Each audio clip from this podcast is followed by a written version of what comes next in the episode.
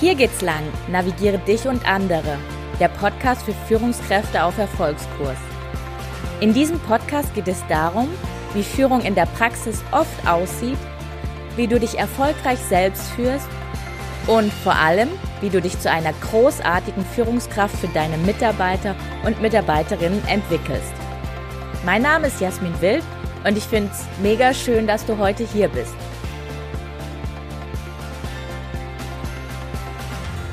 Letzte Woche bin ich zum Kunden gefahren und gleich als ich dort angekommen bin, hat man mir erzählt, dass es dort einen Aufstand gab. Und was ich damit jetzt meine, ist, dass ein Teil der Belegschaft sich so krass gegen die Geschäftsführung positioniert hat, dass mich das wirklich nachhaltig beschäftigt hat und ich musste darüber echt viel nachdenken. Vor allem auch, weil ich selber in meiner Karriere als Führungskraft so einen Aufstand erlebt habe und das war wirklich einer meiner größten Challenges, die mich auf der einen Seite extremst gefordert haben, aber auf der anderen Seite konnte ich dadurch auch so viel lernen. Und ich möchte dir heute anhand meiner eigenen Story, anhand meiner eigenen Erfahrungen zeigen, welche vier Punkte mir geholfen haben, einen Aufstand im Unternehmen zu beenden. Punkt Nummer eins. Wenn du merkst, es band sich ein Aufstand an, beziehungsweise der ist sogar schon ausgebrochen, dann mach es dir als Führungskraft zu Prio Nummer eins, diesen Aufstand zu beenden. Punkt Nummer zwei. Finde heraus, was die Ursachen für diesen Aufstand sind.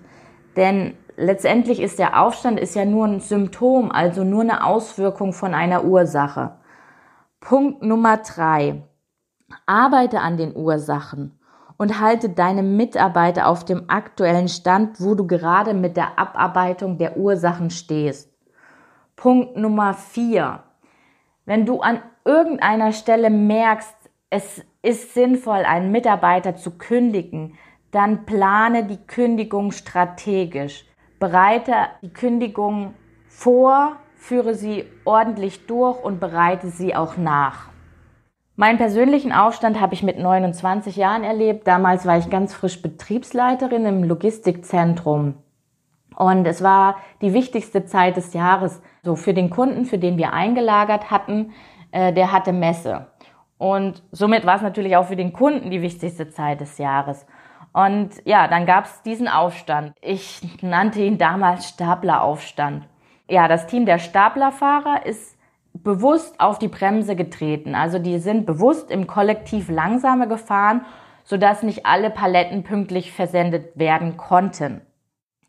Du kannst dir sicherlich vorstellen, wie rasend sauer ich war. Der oberflächliche Grund dafür war, dass das Team der Staplerfahrer sich ungerecht behandelt gefühlt haben, weil für den Gesamtstandort wurde eine Überstunde angesetzt und andere Teams durften früher gehen, aber das Stabler-Team musste halt die Überstunde machen. Nachdem ich mich dann wieder beruhigt hatte, wusste ich irgendwie innerlich, dass diese angesetzte Überstunde war nur ein Symptom, weil dieses Team hatte schon immer sehr, sehr hohe Befindlichkeiten bei ganz unterschiedlichen Themen. Ich spürte, da steckt mehr dahinter. Und ich wusste auch, dass ich dieses Team bis dato einfach nicht so für mich priorisiert hatte. Deswegen habe ich für mich diesen Stapleraufstand als Anlass genommen, meine Prioritäten zu verändern und habe mich wirklich exklusiv zwei bis drei Monate nur um diese Abteilung gekümmert. Angefangen habe ich dann mit jedem Mitarbeiter Einzelgespräche zu führen. Das war, hat manchmal sogar über zwei Stunden gedauert und ich habe mir nicht nur, natürlich nicht nur die, mit den Mitarbeitern gesprochen, sondern auch mit den dazugehörigen Führungskräften. Und was mir damals ganz wichtig war, ich wollte keine klassischen Mitarbeitergespräche führen, wie, wie sie alle heißen, Kritik oder Konfliktgespräch, weil diese Gespräche haben ja immer die, das Ziel, eine Verhaltensänderung beim Mitarbeiter herbeizuführen. Und das war in dem Fall gar nicht mein Ziel. Mein Ziel war es tatsächlich, die Schmerzpunkte der Mitarbeiter herauszufinden und dem Mitarbeiter die Chance zu geben, endlich mal alles einfach rauszulassen, was ihm am Unternehmen stört oder was ihm nicht passt, um somit tiefer an die Ursache heranzukommen ohne in diesem Bewertungsmodus einer Führungskraft zu landen. Ja, ich nenne diese Gespräche immer ganz gerne Auskotzgespräche und die Ergebnisse dieser Auskotzgespräche konnten sich auch wirklich sehen lassen.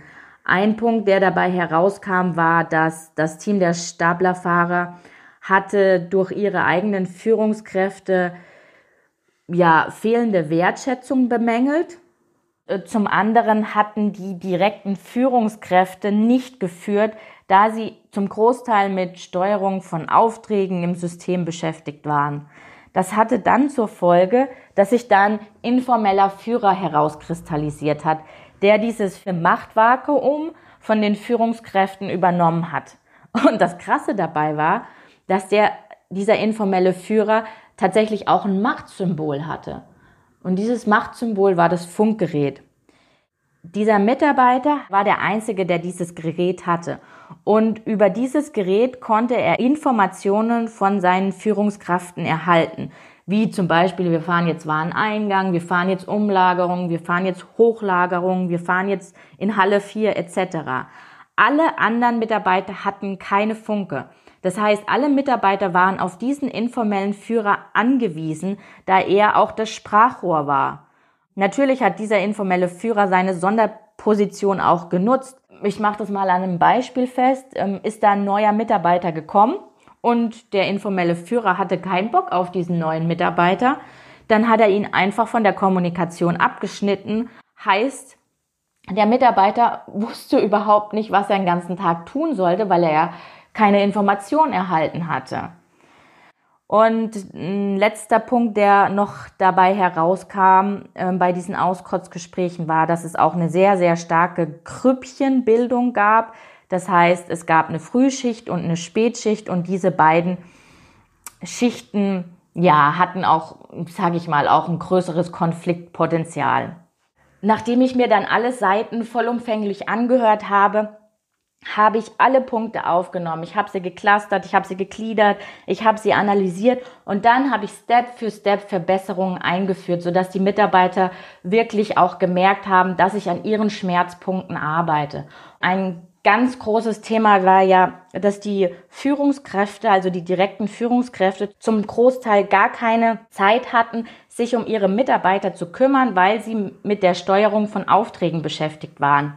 Und somit habe ich entschieden, dass ich eine Führungskraft exklusiv installiere, die also keine systemische Verantwortung hatte, sondern wirklich nur eine personelle Verantwortung und die sich ausschließlich um die Belange des Staplerteams kümmert. Neben diesem Punkt war ein sehr, sehr zentrales Thema ja auch die fehlende Kommunikation. Und dort habe ich insgesamt drei Dinge eingeführt. Der erste Punkt war das rollierende Funkgerät. Das heißt, das Funkgerät war nicht mehr an eine Person gebunden, sondern jeder Staplerfahrer hatte in einem gewissen Intervall die Verantwortung für das Funkgerät. Der zweite Punkt, den ich eingeführt habe, war eine Art WhatsApp auf dem Stapler installiert. Das heißt, alle Informationen zur Abarbeitung konnten zeitgleich an alle Staplerfahrer kommuniziert werden über dieses WhatsApp ähnliche System. Und der dritte Punkt ist, dass ich eine Art von Smalltalk installiert habe. Das hört sich jetzt erstmal technisch an, das ist aber gar nicht technisch. Damit ist gemeint, dass man sich wirklich als Aufgabe vornimmt, jeden Tag mit seinen Mitarbeitern zu sprechen. Wie geht's dir gerade? Wo stehst du gerade? Wo drückt der Schuh? Und der Vorteil von Smalltalk ist unschlagbar. Du bist als Führungskraft im Vorsprung und kannst somit Unmut von vornherein erkennen, weil du einfach weißt, wo die Mitarbeiter gerade stehen. Und ganz wichtig bei der ganzen Geschichte ist, dass man diese Verbesserung nicht im stillen Kämmerchen entwickelt, sondern dass man sie auch proaktiv an die Mitarbeiter kommuniziert und am besten die Mitarbeiter bei dem Verbesserungsprozess auch noch mitnimmt. In meinem Fall war das dann so, ich habe eine Auftaktveranstaltung initiiert, wo auf der einen Seite gezeigt worden ist, welche Maßnahmen es alle gibt und wo der Maßnahmenstand gerade steht. Und zum anderen wurden in dieser Auftaktveranstaltung auch teambildende Maßnahmen mit integriert. Äh, wir haben zum Beispiel uns dafür entschieden, dass wir das Staplerteam S-Team nennen also in Anlehnung an das A-Team. Vielleicht kennt ihr noch die Serie von früher. Diese teambildende Maßnahme hatte natürlich auch zum Ziel, dass auch die Frühschicht und die Spätschicht besser zusammenwächst. Ich dachte mir dann als Führungskraft, wow, jetzt habe ich mich ja zwei, drei Monate um, um das S-Team gekümmert, so weit, so gut, jetzt wird es alles laufen mit dem Team. Dem war leider nicht so. Nach etwa zwei Monaten ging das Gemotze wieder los. Die Frühschicht hat sich gegen die Spätschicht positioniert. Ja, ich dachte mir, okay, um das Ganze zu klären, mache ich ähm, ein Klärungsgespräch, lade alle Beteiligten mit ein. In diesem Gespräch war ein Mitarbeiter aus der Frühschicht. Das war der Mitarbeiter, der früher die Funke nur für sich hatte, also der informelle Führer. Und der hat in diesem Klärungsgespräch einen verbalen Angriff gegen seine zwei Kollegen aus der Spätschicht gestartet in einer Art und Weise, dass mir tatsächlich die Spucke weggeblieben ist.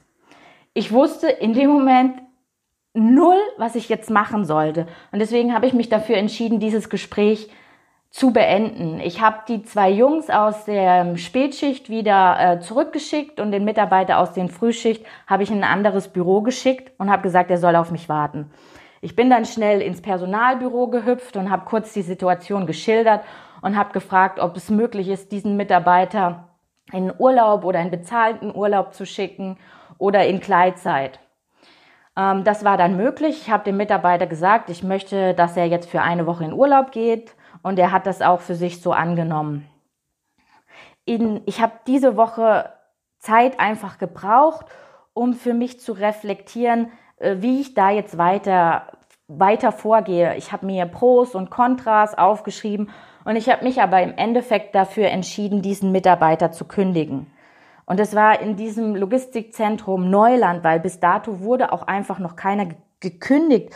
Und somit war das auch wirklich nicht einfach für mich umzusetzen. Ich habe aber meinen Frieden damit für mich auch gefunden, weil ich wusste, dass dieser Mitarbeiter langfristig immer wieder die Stimmung im Team kippen lassen wird. Der Mitarbeiter kam nach einer Woche zurück und ich war sichtlich nervös. Vielleicht äh, kurz zu seinem Hintergrund. Er hatte eine Klatze. Er war von oben bis unten tätowiert und ich wusste auch, welcher politischen Gesinnung er zugehört und was er auch so in seiner Freizeit macht. Somit war mir eins klar. Ich wusste, dass ich diesen Prozess der Kündigung sehr, sehr gut vorbereiten musste. Im Klartext war es so, dass ich eine andere Führungskraft in einem Büro nebenan positioniert hatte, also eine Art Bodyguard, falls im Worst Case irgendwas passieren sollte. Der Mitarbeiter kam dann an dem Tag und er war sichtlich nervöser als ich. Er unterschrieb die Kündigung mit zitternden Händen und hat die Kündigung nicht mal gelesen. Und ich habe ihm mehrmals darauf hingewiesen, bitte lesen Sie die Kündigung. Er hat sie einfach äh, unterschrieben. Was ich vorab auch organisiert hatte, war, dass sein Stapler mit all seinen Utensilien abgeräumt worden ist, sodass auch ähm, der Mitarbeiter keine Chance hatte, nochmal das Logistikzentrum von innen zu sehen. Du musst dir vorstellen, das war die allererste richtige Kündigung an diesem Standort und ich habe den informellen Führer rausgenommen. Der nächste Schritt in meiner Kündigungsstrategie war, dass ich das komplette Staplerteam ins Büro geholt habe, mitsamt den dazugehörigen Führungskräften, um zu erklären, was ich gerade gemacht habe. Ich habe alle Führungskräfte des gesamten Logistikzentrums gebrieft, was gerade passiert ist und wieso ich diese Maßnahme ergriffen habe. Die Führungskräfte hatten von mir die Aufgabe bekommen, dass sobald die Staplerfahrer diese Info erhalten haben und wieder anfangen zu arbeiten und unten auf der Fläche, dass die Führungskräfte ganz nah an der Belegschaft sein müssen, um auf der einen Seite Gerüchte zu reduzieren oder zu widerlegen und auf der anderen Seite auch die Stimmung einzufangen. Außerdem sollte auch jeder Mitarbeiter die Chance haben, ähm, seine Meinung kundzutun. Nach ein paar Tagen war das Thema Kündigung passé. Ich fasse hier nochmal die Learnings für dich zusammen. Wenn du als Führungskraft spürst, dass sich ein Konflikt anbahnt, beziehungsweise der Konflikt schon ausgebrochen ist, dann mach es dir zu Prio 1, diesen Konflikt zu beenden, mit all deiner Zeit. Denn Konflikte, die nicht gelöst werden, verschieben sich nur nach hinten und werden zu einem späteren Zeitpunkt äh, in einem größeren Ausmaß auftreten, der vielleicht sogar in einem Aufstand wie bei mir enden könnte. Ein Großteil deiner Zeit solltest du dich einfach damit beschäftigen, herauszufinden, was tatsächlich die Ursachen sind. Am besten kannst du das machen, indem du sogenannte Auskotzgespräche führst. Gespräche, in dem du als Führungskraft nicht wertest oder in eine bestimmte Richtung lenken möchtest, sondern äh, Gespräche, in dem du herausfindest, was die Schmerzpunkte der Mitarbeiter tatsächlich sind. An diesen Schmerzpunkten solltest du arbeiten und die Mitarbeiter immer wieder auch abholen, wo du gerade mit der Abarbeitung der Lösungen stehst, sodass die Mitarbeiter wissen, sodass die Mitarbeiter das Gefühl haben, dass du wirklich an den Punkten arbeitest und dass die Punkte, die für sie relevant sind, nicht im Sande versickern. Falls du an irgendeiner Stelle feststellst, dass es Sinn macht, jemanden zu kündigen, dann ist es essentiell, diese Kündigung als Prozess zu definieren und nicht lediglich die Kündigung auszusprechen und zu hoffen, dass dann alles gut ist. Die Kündigung als Prozess heißt Kündigung vorbereiten, durchführen und nachbereiten.